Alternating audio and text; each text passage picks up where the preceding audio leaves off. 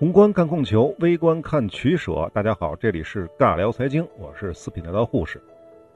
哎呀，广告系列做了超过二十期了啊，这是应该是最长的一期啊。那么我们还有一个大话题没有讲，这就是互联网广告。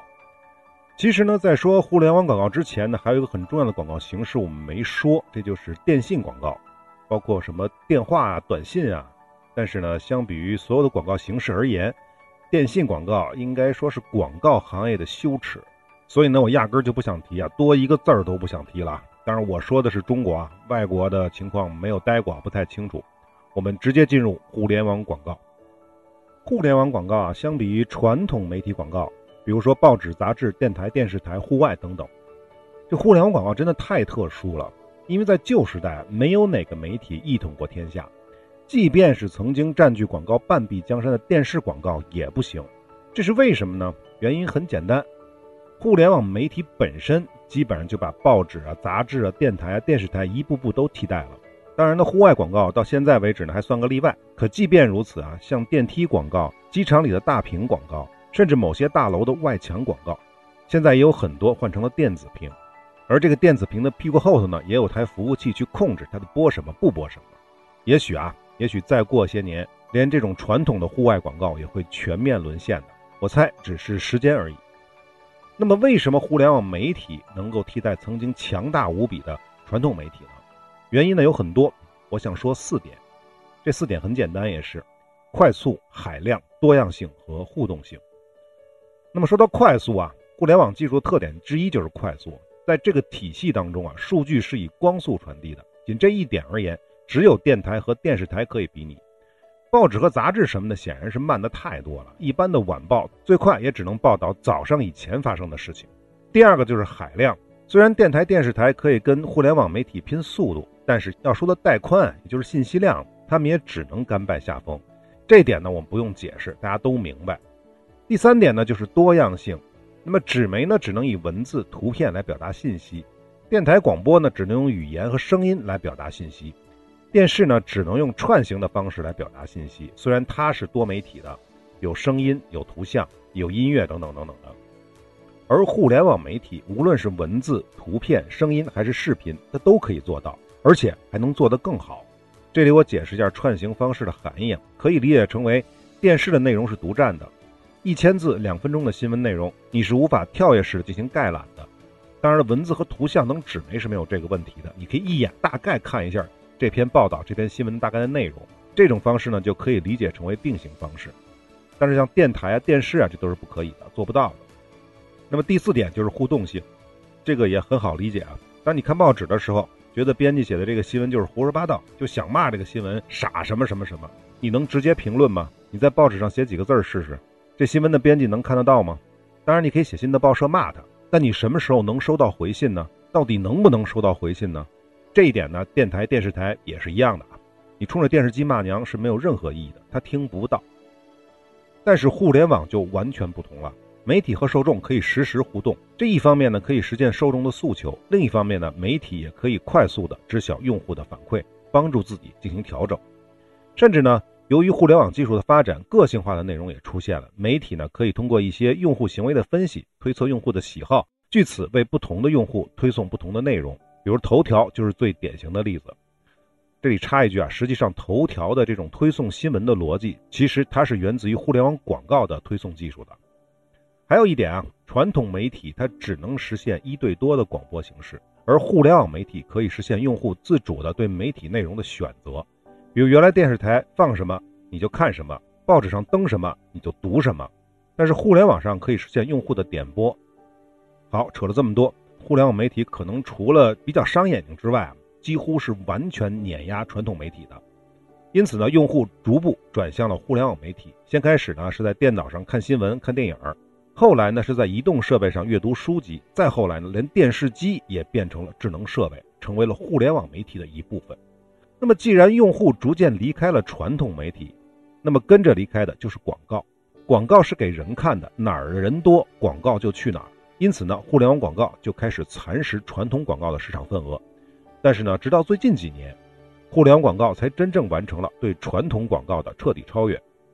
好，说完了互联网媒体与传统媒体之间的区别，那我们下面就来说一说互联网广告与传统广告之间的区别，或者是说呢，互联网媒体相比于传统媒体在做广告方面有哪些优势和劣势？第一点，我们要说的是两种媒体广告最大的差别，也是互联网媒体广告最大的优势，它就是对广告的效果监测。其实呢，我们在给广告做定义的时候，我有两个因素是没有提的，一个是市场环境，一个是反馈。市场环境其实呢，我们不需要太了解，比如宏观上的一些经济环境啊、人口环境啊、企业环境啊、商品环境啊、政治环境啊、国际环境啊、政策环境啊等等等等。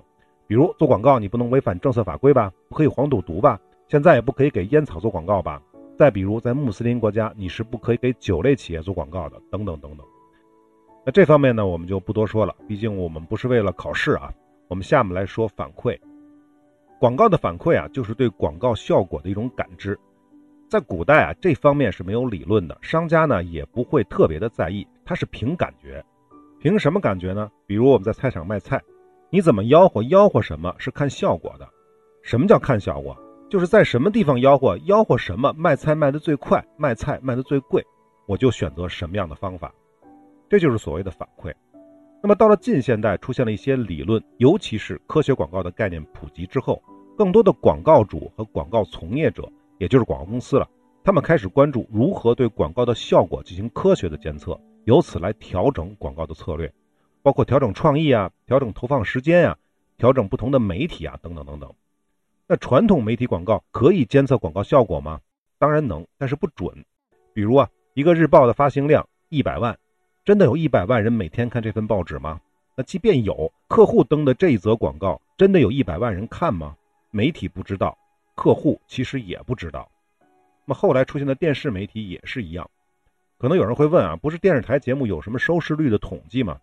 这个其实行业内的人都明白，那种所谓的收视率是非常不准的。早期的电台、电视台的收视率完全是靠回访采样的，然后呢，通过一些科学统计的方式估算出来。这个怎么可能会靠谱呢？那么后来有线电视出来之后呢，机顶盒确实是可以上报每天用户在看什么节目。但问题是，如果用户不开电视机，只开机顶盒，你怎么算？那更别说有些人常年开着电视机，但根本一眼都不看的情况了。那关于户外媒体就更是如此了，甚至有的调查公司是靠什么呢？是靠人力蹲守，比如蹲守在公交站牌这种地方进行人流统计，然后进一步估算。虽然当年的这些调查公司也采用过一些科学的手段，尽量的能让这个调查的结果呢接近于真实，但是不确定的因素太多了。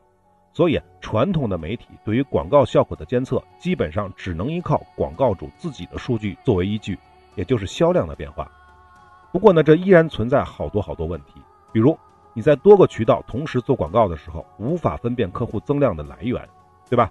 你同时在工人日报和人民日报上做广告，你怎么去分辨呢？当然有人说了，你可以设不同的电话号码啊。那如果在一百份报纸上做广告呢，同时还有电台的、电视台的，你也这么区分吗？这是其一，其二。如果广告主做的是品牌广告，那又怎么统计？那什么叫品牌广告啊？就是那个只做品牌宣传，不做销售转化为目的的广告。比如我们前面说过的什么鹤舞白沙呀、钻石恒久远啊、一颗就破产啊，就这种。其实，在主流媒体看到的那些大品牌、大厂商做的都是品牌广告，那这种广告更没法统计了。最起码我是不知道我在哪个媒体上做的哪个广告创意得到的效果是最好，我根本就不清楚的。我只能看到我的销售量的增加和减少，仅此而已。总之啊，起码在对广告效果这方面的监测而言，互联网广告的优势是极为明显的。广告无论是视频形式、音频形式、文字还是图片等等等等，互联网广告都能够如实的进行记录，而且记录到什么程度，用户在互联网上的每次看到广告的行为、每次点击广告的行为，还有直接跳转到销售页面的行为，或者是电话回访操作等等等等这些。都可以统计到每一个细粒的节点和每一个用户的每一个行为，甚至呢，相比于电视媒体的视频广告，用户有没有看完、看了多少秒，还是立马就跳过，这些都是详细的记录在案的，可以用于大数据的分析。要知道，如果广告主和广告公司可以对广告的效果进行精密的监测，那么就可以迅速的、有针对性的对广告进行调整，以达到最好的广告效果。那么针对性我们就不用多说了，前面讲过，其实跟传统媒体是一样的。那么迅速这一条，我们几乎所有人都能感受到，迅速能迅速到什么程度？比如你在京东上刚刚看了一张床垫，立刻转到头条的时候，头条的广告系统就可以向你推荐床垫相关的广告。淘宝也是这样，不信大家可以试一下，只要他们的广告系统是互通的，可以在几百毫秒之内完成这个操作。好，这个就是第一个差别，广告效果的监测。第二个是流量。前面我们说过互联网媒体的优势啊，如果你在二十年前，你去跟扬子晚报啊、北京晚报之类的报纸杂志社的领导说互联网流量大多牛逼多牛逼，人家肯定会笑话你的。如果你在十年前跟上星的，比如说湖南卫视啊、江苏卫视啊这些电视台的台长说互联网流量大，人家也会笑话你。但现在就完全不一样了。流量的概念确实是源自于互联网媒体的，但流量的本质一直都存在，只是我们的叫法不同。比如说，您在北京的王府井租一店铺卖汽水儿，可能价格有几十万。现在我不知道，我瞎说的啊。但是你要去四五线城市的僻静街道租同样档次的店铺，可能也就一两万一年。为什么？不用我说吧，谁都明白。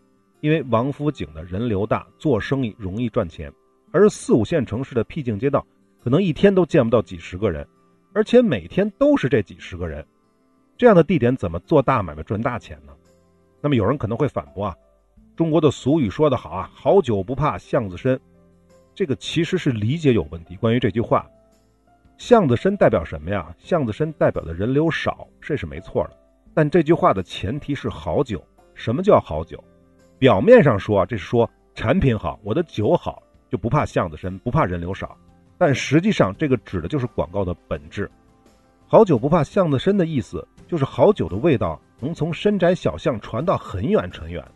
传到人流密集的街道，这是什么行为啊？这是通过酒的味道来进行广告，来聚集人流啊。这样的话，人们才会顺着酒香来购买啊。因此啊，这句话压根儿说的并不是什么东西要多好，而是指广告要做得好。所以呢，媒体最重要的属性之一就是流量，就是受众的数量。所谓的大报纸，所谓的大电台、电视台，就是王府井，就是火车站，就是人多的意思。二十年前。互联网的主要流量是来自于那些从事互联网的这些人群，那自然流量是没法跟报纸比的。十年前呢，互联网的流量呢主要是年轻人，所以其流量也没法跟那些上星的电视台比。但是最近几年，移动互联网普及之后，无论是大人还是小孩还是老人，人人一部手机。无论你是教授、官员还是卖菜的小贩，谁没有手机呢？那反观电视、报纸呢？是每个人都看电视，每个人都看报纸吗？所以啊，他们一步一步的在被互联网蚕食，广告主的选择也逐渐从传统媒体向互联网媒体转型。差不多是二零一零年前后，无论是中国还是美国，互联网广告市场都超过了纸媒。差不多在二零一七年前后，互联网广告市场超过了电视广告，终于坐上了老大的位置，一直持续到现在。那说到流量，我突然想起一个问题啊，不知道大家有没有注意过？最近这些年，在国内媒体上几乎看不到什么特别精彩的广告创意了，尤其是互联网广告。那不管是电脑还是手机上，各种广告创意充斥的都是粗暴直接、毫无新意，甚至是明显弄虚作假的胡吹乱捧。关于这点呢，我有一点点不成熟的认识。我想原因可能就出在了互联网前面说的这两点优势上了，就是科学的监测手段和流量至上的想法。前面我们讲过很多经典的广告创意，都是出自广告公司之手。他们一边对接的是报纸、电视等传统媒体，另一边呢对接的是广告主。媒体是媒体，人家的流量是人家的，跟广告公司的关系并不是很大。当然，除非你是买断啊。总之呢，为了拉拢广告主，广告公司必然要在创意方面体现出自己的价值，所以一定会养一大批优秀的广告创意人才。有了这些专业的人才，当然创意才会更精彩。那反观广告主这边呢，传统媒体，比如像电视台这样，他们的广告费用是非常高的，所以广告主的预算当中呢，绝大部分是分配给了媒体，也就是分配给了流量。我们都知道，央视新闻联播之后那则广告的价格都是数以亿计的。最近几年啊，那么既然已经花了这么贵的流量，那在创意上就更不能省钱了。要知道，广告的效果是等于流量乘以创意的。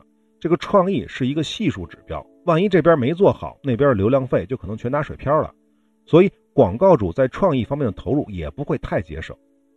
那么再有就是广告效果的监测问题，电视媒体和纸媒从广告投放到看效果，短则几天，长则几个月甚至更久。那显然，万一创意出了问题，想要改就得几天、几十天，甚至是几个月以后，因为必须要经历这么长时间，你才能知道广告有没有效果。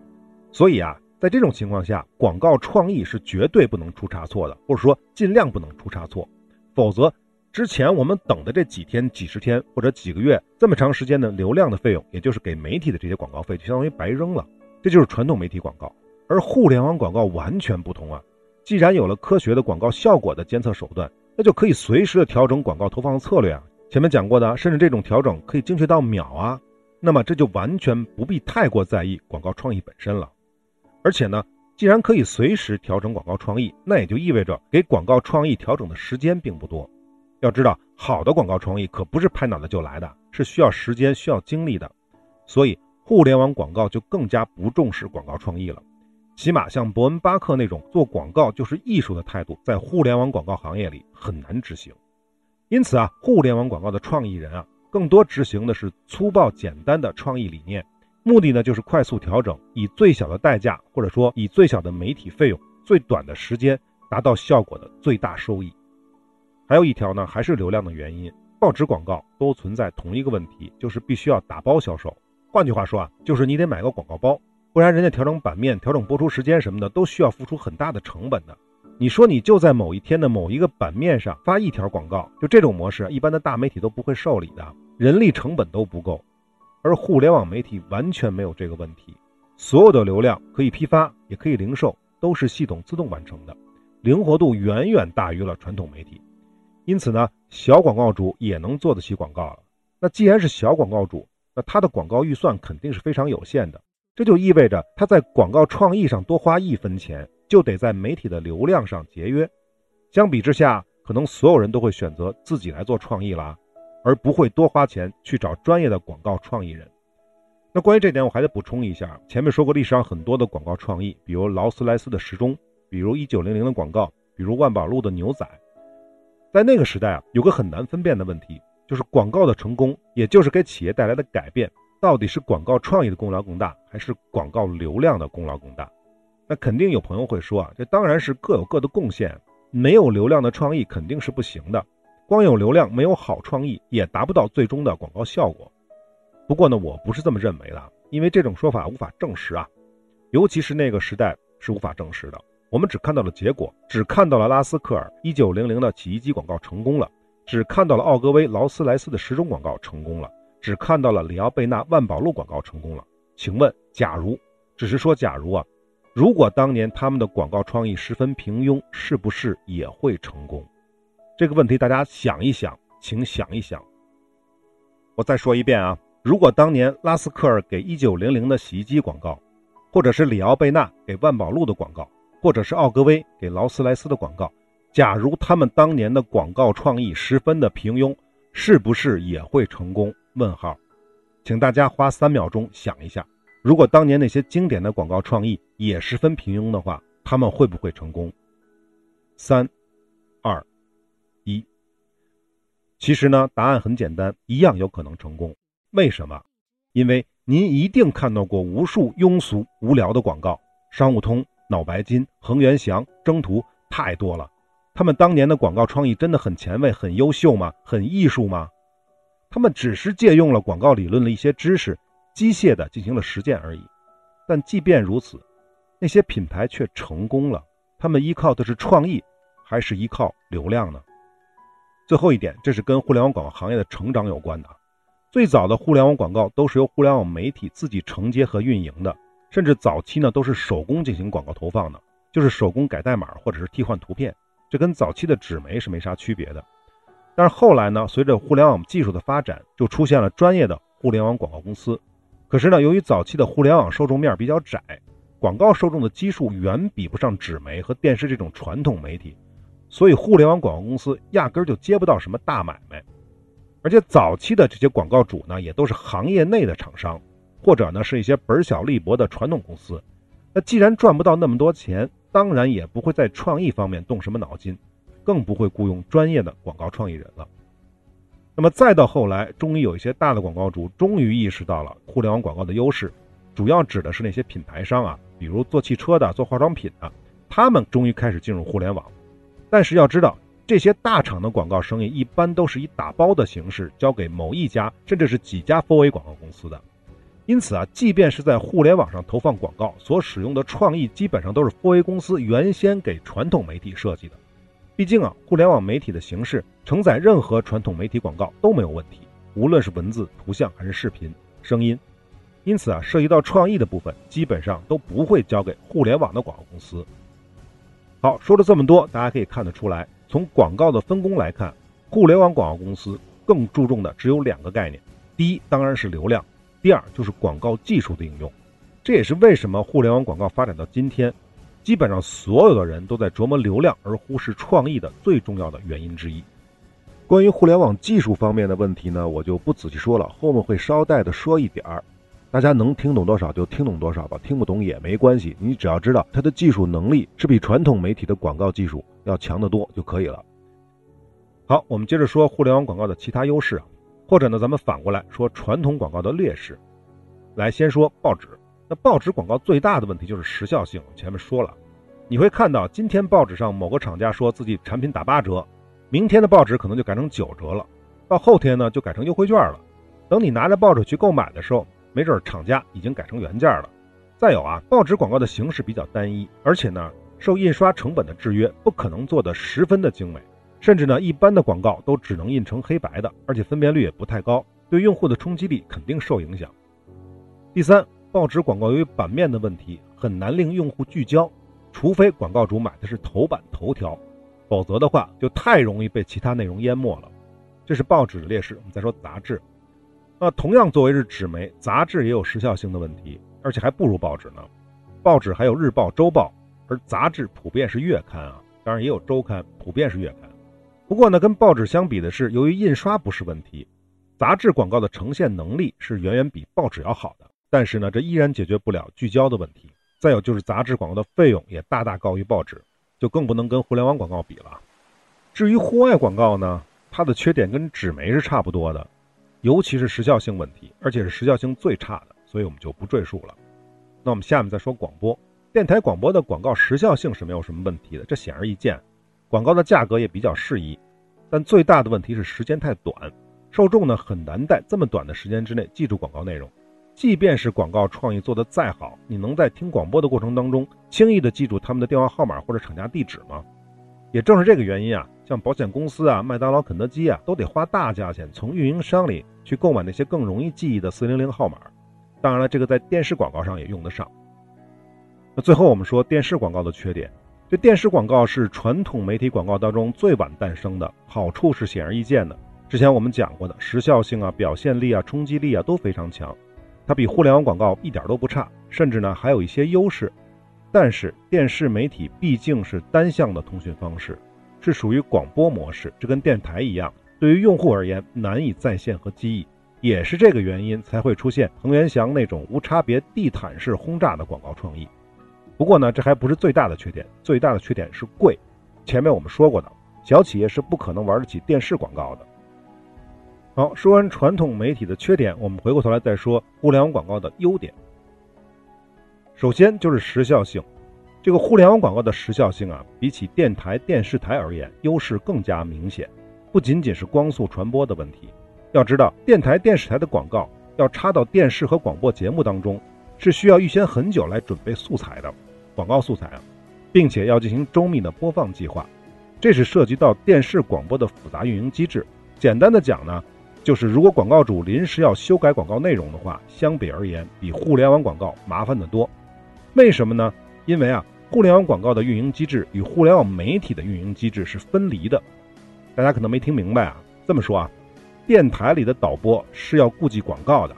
而互联网的运营人员是则可以完全不用管的，纯粹交给媒体自己的 SSP，或者呢是广告公司的 AD Network，甚至是 RTP 模式的广告平台。关于刚才说的这几个名词呢，都是互联网广告的专业名词啊。我大概解释一下，SSP 呢就是媒体自己搞的广告平台，目的呢是管理媒体自身的所有广告资源。它既可以通过自己的系统投放广告，也可以对接其他平台。那么广告公司的 AD Network 呢，就是广告公司的广告平台了。我们前面说过，广告公司是可以采购媒体的广告资源的，它就可以把这些资源导到自己的 AD network 里面，方便统一的管理和广告投放。RTB 呢，就是 Real Time Bidding，就是实时竞价模式。这个词呢，可以理解为一个技术手段，它既可以被媒体的 SSP 使用，也可以被广告公司 AD network 使用。当然，刚才我说的这个 RTB 模式的广告平台指的是 AD Exchange，这也是最早的成规模的使用 RTB 模式的广告平台。它并不是隶属于媒体或者广告公司，它严格的说呢是一个广告的市场，一边对接媒体的资源，另一边呢对接广告公司的投放系统。这种投放系统呢可以是 AD Network，也可以是 DSP。DSP 是一个投放系统啊，叫需求方平台，这又是一个新词儿啊。说白了呢，就是专门为广告主服务的。使用 RTB 方式呢来竞标进行广告投放，当然了，DSP 是可以对接多个 AD Exchange 的，也可以呢对接别家的 AD Network，当然也可以直接对接媒体的 SSP。啊，可能说了好多概念，大家还有点糊涂了啊。总之啊，媒体自己的平台叫做 SSP，广告公司自己的平台呢叫做 AD Network。有了广告交易市场 AD Exchange 之后呢，市场上又出现了 DSP。呃，听上去很复杂啊，但实际其实是很简单的。就是广告行为中不同利益方各自的广告平台，有的呢侧重于媒体的管理，有的呢侧重于广告资源的交换，有的则侧重广告的投放等等等等。此外呢，还有一些其他的玩意儿，比如说 DMP，这就是数据管理平台，它呢是为投放系统提供用户的数据，目的呢就是为了精准投放。关于这方面啊，可能大家听了还是不明白，太多的专有名词了，脑子一下就变成一锅粥了。这个呢其实很正常。据我了解啊，很多刚刚进入互联网广告圈的这些人啊，一开始这段时间就是糊涂的、晕的，他搞不清楚那么多名词的含义，因为这里涉及的名词太多了。你讲一句话里面，几乎每一个主语和宾语都有可能是这些专有名词，所以很多人是没法在短时间之内把这些名词呢转过圈来，变成自己能够直接理解的含义。这就造成了这个行业对于很多人来说呢是一个很高的门槛。这个门槛有多高呢？我自己感觉啊。短的呢，可能一两个月，甚至一两周就可以完全掌握；那么长一点呢，可能需要三四个月，甚至呢，我还见过在这行业里混了好几年的这些专有名词的概念还是转不过来。如果四五年都转不过这弯来的话，那我就觉得就不应该在这行业里待了。另外说一个好玩的事儿啊，其实这个行业的圈子里啊，有个特别有意思的情况，就是大家会用这些专有名词互相试探，故意的把很多名词呢就专业化去试探你。就是说，如果我第一次跟你见面的话，这个圈里的人第一次跟你见面的话，一定要用这些专有名词跟你聊天，试探你的反应，看看你到底熟不熟悉。如果你不熟悉，那好，那后面的事就好办了，因为你不懂。如果你不懂的话，是吧？大家明白的，大家懂，是不是？就是这个意思。那如果你非常的懂，我就得慎重了，该说的话说，不该说的话就不能说。有些情况下，能骗着的钱呢，我就骗不着了。大概就是这么个意思啊。这个圈子里一个特有的现象。就是靠这些海量的专有名词去鉴别一个人或甄别一个人，这点呢，实际上我们在通讯那期讲过，行业黑话差不多就是这个意思。说两句纯点，我就知道你是不是江湖人了。如果你不是江湖人，对吧？江湖人是什么呀？江湖人就是骗子。所以说了这么多，还是那句话，听不懂没关系，因为您不是这圈子里的人，能听懂多少听懂多少。但是您要进这个圈子，不好意思，您得把所有的名词好好的熟悉，每天的反复的训练。训练让自己快速的反应出来，CTR 是什么意思？CPM 是什么意思？DMP 是什么意思？DSP 是什么意思？等等等等等等。如果你反应不过来，你永远是在这个圈以外的人，就是这么简单。好，我们接着说啊。总之啊，在互联网技术的加持之下，互联网的广告体系在投放、采购、管理等等方面，都完全可以跟媒体的运营相互隔绝。当然，这是商务允许的前提之下。这样一来，广告的任何的变动调整都可以自主完成，这种效率当然就比传统媒体高得多了。好，这是第一个优势，实时性。我们来说第二个优势，冲击力。说到广告的冲击力啊，其实最早的互联网广告是完全无法跟电视广告、杂志广告或者户外广告去拼什么冲击力的，完全无法相提并论的。毕竟啊，早期的互联网的表现形式还是太简单了，稍微有点表现力呢，可能就是 GIF 动图了。再加上那时候的广告行业根本谈不上什么创意，就说的更恶心一点呢，当时互联网广告的冲击力可能还不如报纸和广播呢。但是随着互联网技术的发展，各种媒体的形式逐步都在互联网上得到了实现，甚至发展出更多的表现形式。且不说媒体形式啊，与纸媒一样的文字、图片广告，与电台一样的声音广告，与电视一样的视频广告，更多的广告形式则是传统媒体根本无法企及的，比如搜索引擎的关键字广告，我们也叫 SEM，还有信息流广告，比如你微信朋友圈里面突然出现了贝克汉姆的朋友圈内容。或者在抖音里面刷着刷着，就猝不及防的出现了什么卖眼镜的、什么卖钓鱼竿的之类的广告。另外呢，由于电视盒子和智能电视的出现，具备最佳冲击力的传统电视广告完美的在互联网上得到了展示，而且大有超越的势头。说到底啊，还是因为互联网媒体本身的表现就是传统媒体的一种电子化的复刻，在此基础之上还有更多的创新。好，这是冲击力的优势。我们再来说价格和规模的优势。规模呢，也就是流量了。我们前面说过，目前互联网的受众已经早早的超越了传统媒体，这规模自然就不必说了啊。但是这并不意味着规模第一就是价格最高。互联网媒体的特征之一就是很少能够出现垄断。以电视台为例啊，我们看传统媒体啊，想当年央视毫无疑问是媒体的老大，广告价格自然也是最高的。如果厂家要通过电视广告搞出大新闻，几乎是绕不过央视的。当然了，后来湖南电视台为主的上星电视开始发力啊，从央视手中抢走了一部分的广告份额。但基本上来说，在电视媒体这个圈子里面，能拿得出手的可以说屈指可数。正是因为这屈指可数啊，所以电视台的竞争更多的是在收视率上的竞争，也就是抢夺用户的竞争，而根本不可能在广告价格上进行什么竞争。换句话说呢，想在电视上做广告的厂家有的是。可电视的牛逼媒体就那么多，为什么要降价呢？另外呢，前面我们也说过，电视广告单价本身就很高，一般的小企业根本就玩不起电视广告，更别说什么面向全国的上星电视了。但互联网广告完全不同，一方面互联网媒体是多如牛毛，所谓的独角兽呢，也只是在各自的领域里的独角兽。比如说，搜索引擎是百度，社交媒体是微信和微博，新闻媒体呢是网易、搜狐、新浪。现在呢是头条，当然还有腾讯了啊。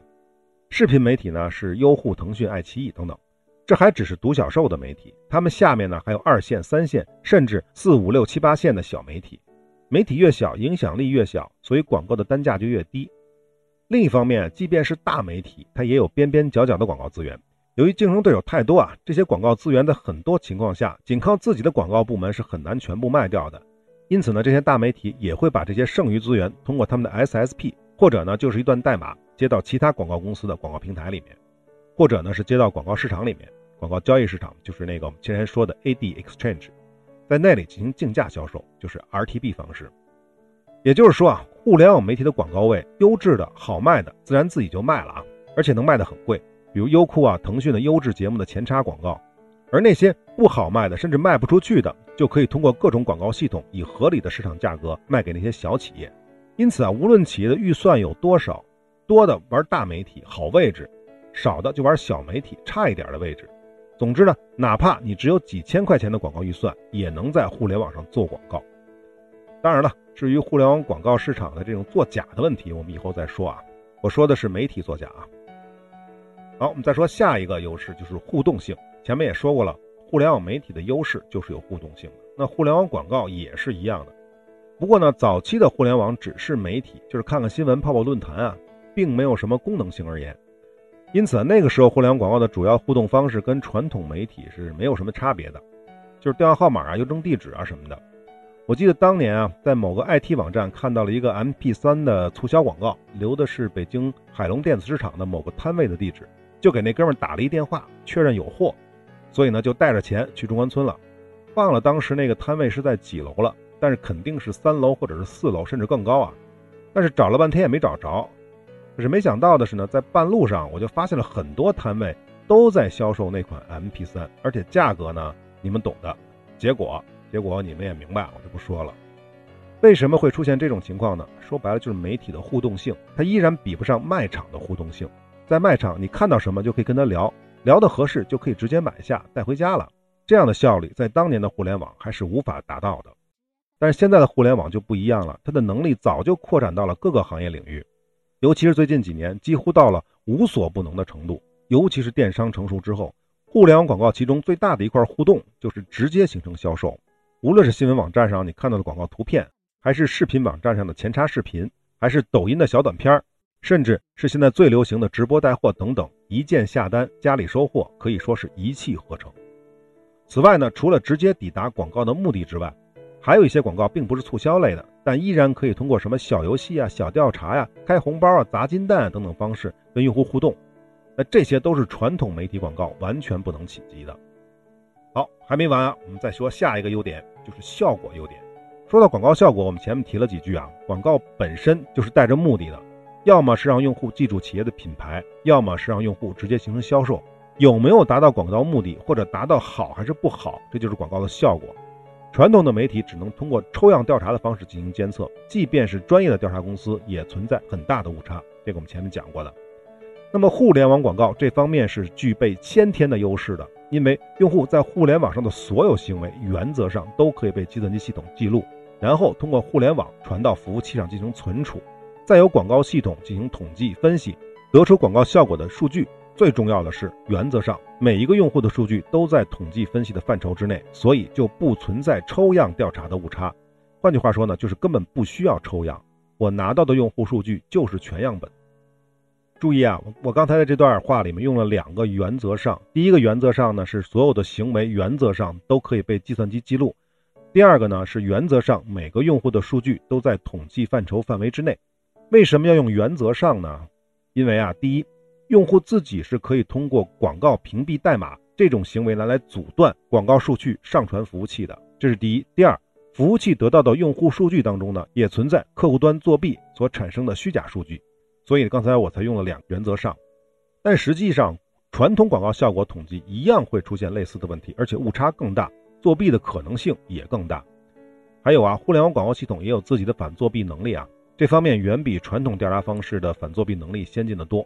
当然了，还有一些广告主卖的呢是纯互联网产品，他所要的广告的目的呢可能是促成注册、填写回执、加关注什么之类的这种目的，这类广告主大部分是不会选择传统媒体的。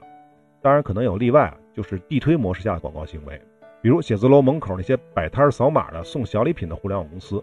那么这类模式仅从广告入口的方式来看，它并不是互联网广告的范畴，但呢，它属于是互联网广告主的范畴，它一样是可以利用互联网广告技术对广告的效果进行精确的统计、分析和监测的。还有啊，这还没完，互联网广告的效果统计是多层次的。首先，用户是否看到了广告？第二，用户是否对广告产生了互动？一般来说就是点击啊。第三，用户是否因为广告而产生了购买的行为，或者是类似的行为啊？因为不同的广告类型，这种层次可能存在更多级。比如你刷抖音的时候看到的是电脑游戏的广告，那这个第一层可能就是曝光或者要展示，那么第二层就是点击，第三层就可以统计你是否注册，第四层你就是否玩了游戏，是否进入了游戏，第五层你玩了多长时间。第六层，你有没有充值，充了多少钱，等等等等，可以形成很多层。那这些数据汇总到广告系统之后呢，就可以形成一个所谓的漏斗图。比如说，曝光量一百万，点击量一万，注册量一千，充值用户一百，充值超过十元的十，等等等等。这还没完啊！由于用户的来源和广告行为本身，还可以对这些统计数据进行不同维度的筛选，评估不同维度下的广告效果。比如不同的地域啊，不同的浏览器啊，不同的手机型号啊，不同的用户性别啊、年龄啊，不同的广告行为时间段啊，等等等等。而且这些维度是可以叠加的。比如我只分析上午九点到十点区间，上海地区使用苹果手机的男性用户，二十二岁到二十九岁之间，我只看这波人的广告效果。总之啊，互联网广告由于可以对广告效果进行精确的分析，对广告投放来说就有了极大的帮助。从而形成了进一步的所谓的精准广告的概念。那么，到底什么是精准广告呢？那么这期时间已经讲的很多了，讲了三十多分钟了。那我们下期再接着说，下期再见。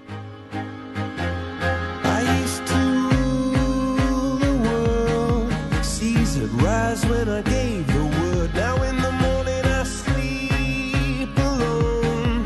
Sweep the streets I used to own. 信任、信用和信誉是一切经济活动的基础，也是一切人类活动的基础。不过呢，主流的各大音频平台并不完全信任我们的内容，因此部分系列的内容并没有在您所收听的平台收录，或者呢是收录之后被下架了。但是没有关系，你也可以搜索微信公众号“四品带刀护士”，关注之后呢，就可以得到完整内容的推送了。另外呢，从阿富汗系列开始，我们也同步在微信公众号更新最新的节目，欢迎来加个关注。最后，如果您喜欢我们的节目，请点赞、转发、关注、收藏，这是对我们最大的支持。好，我们下期再会。I can't